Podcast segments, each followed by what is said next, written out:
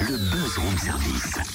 Kev Adams, Kev Adams, Kev Adams. Côté de chez vous, il y a forcément quelqu'un qui fait le buzz. Bon, Cynthia, regarde, regarde les plans, c'est grandiose, c'est majestueux, c'est...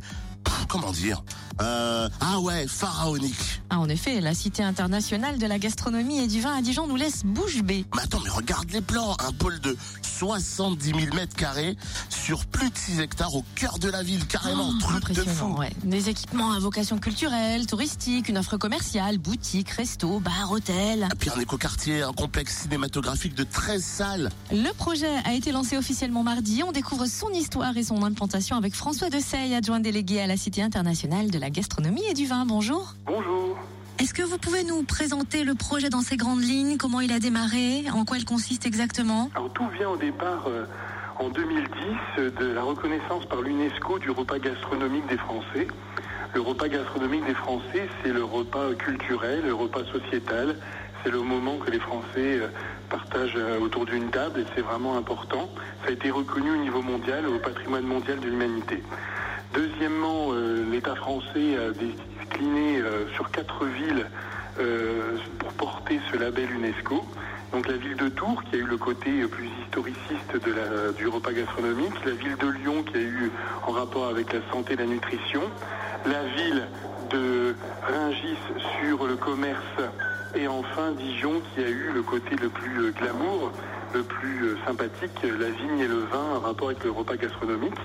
Donc la ville de Dijon a choisi de mettre ce, ce label UNESCO euh, donc euh, au niveau de l'hôpital général qui, euh, sachant qu'il allait bientôt fermer, nous avons décidé de réorganiser ce site de 6 hectares et demi, donc 3 hectares sur la partie culturelle, commerce, et 3 hectares et demi restant sur un écoquartier. Ouais, c'est vrai qu'il faut dire le mot, hein, c'est un projet pharaonique. On se demande combien de temps il faut pour aboutir à un tel projet. Bah, C'est un projet qui va investir, euh, qui a été retenu, le groupe EFH, le groupe privé EFH euh, va investir euh, près de 250 millions d'euros sur ce projet. Et euh, c'est un projet qui, dans la partie culturelle, hein, je ne parle pas de la partie écoquartier, la partie culturelle, commerce, hôtelière, va euh, certainement terminer fin 2018. Comment va être composée cette cité? Alors, il y aura d'abord le côté euh, labellisé UNESCO avec euh, une partie muséale, une partie d'exposition temporaire, une partie de formation bien sûr, de recherche, une partie commerce, euh, une partie hôtelière avec un hôtel 5 étoiles luxe avec spa autour du vin qui a été euh, dévoilé en tant qu'opérateur privé par Eiffage.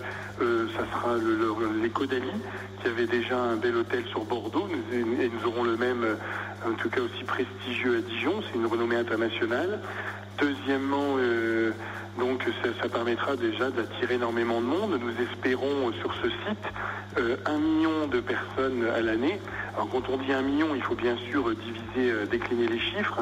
Il y aura 200 000 personnes sur la partie culturelle, 300 000 sur la partie commerciale et euh, 500 000 euh, sur le complexe euh, attiré par le complexe cinématographique. Alors j'avoue que cette cité laisse rêveur et on se demande quand même, une petite question nous taraude, comment les commerçants du centre-ville accueillent ce projet Vous savez, c'est tout à fait euh, gagnant-gagnant parce que la cité de la gastronomie, elle n'est pas du tout à l'en dehors de Dijon.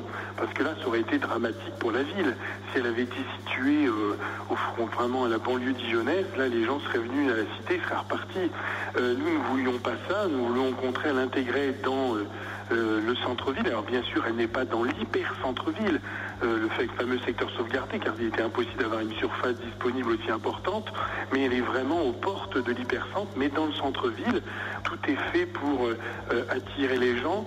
C'est vraiment euh, un partenariat avec les commerçants, et ce n'est pas le but que les gens viennent à la cité et repartent, bien au contraire. Eh ben, merci beaucoup en tout cas euh, François Dessay, adjoint délégué à la Cité internationale de la gastronomie et, de gastronomie et du vin de Dijon. Alors là on s'est mis l'eau à la bouche mais vous pouvez découvrir le projet dans une vidéo de présentation sur le www.citédelagastronomie-dijon.fr.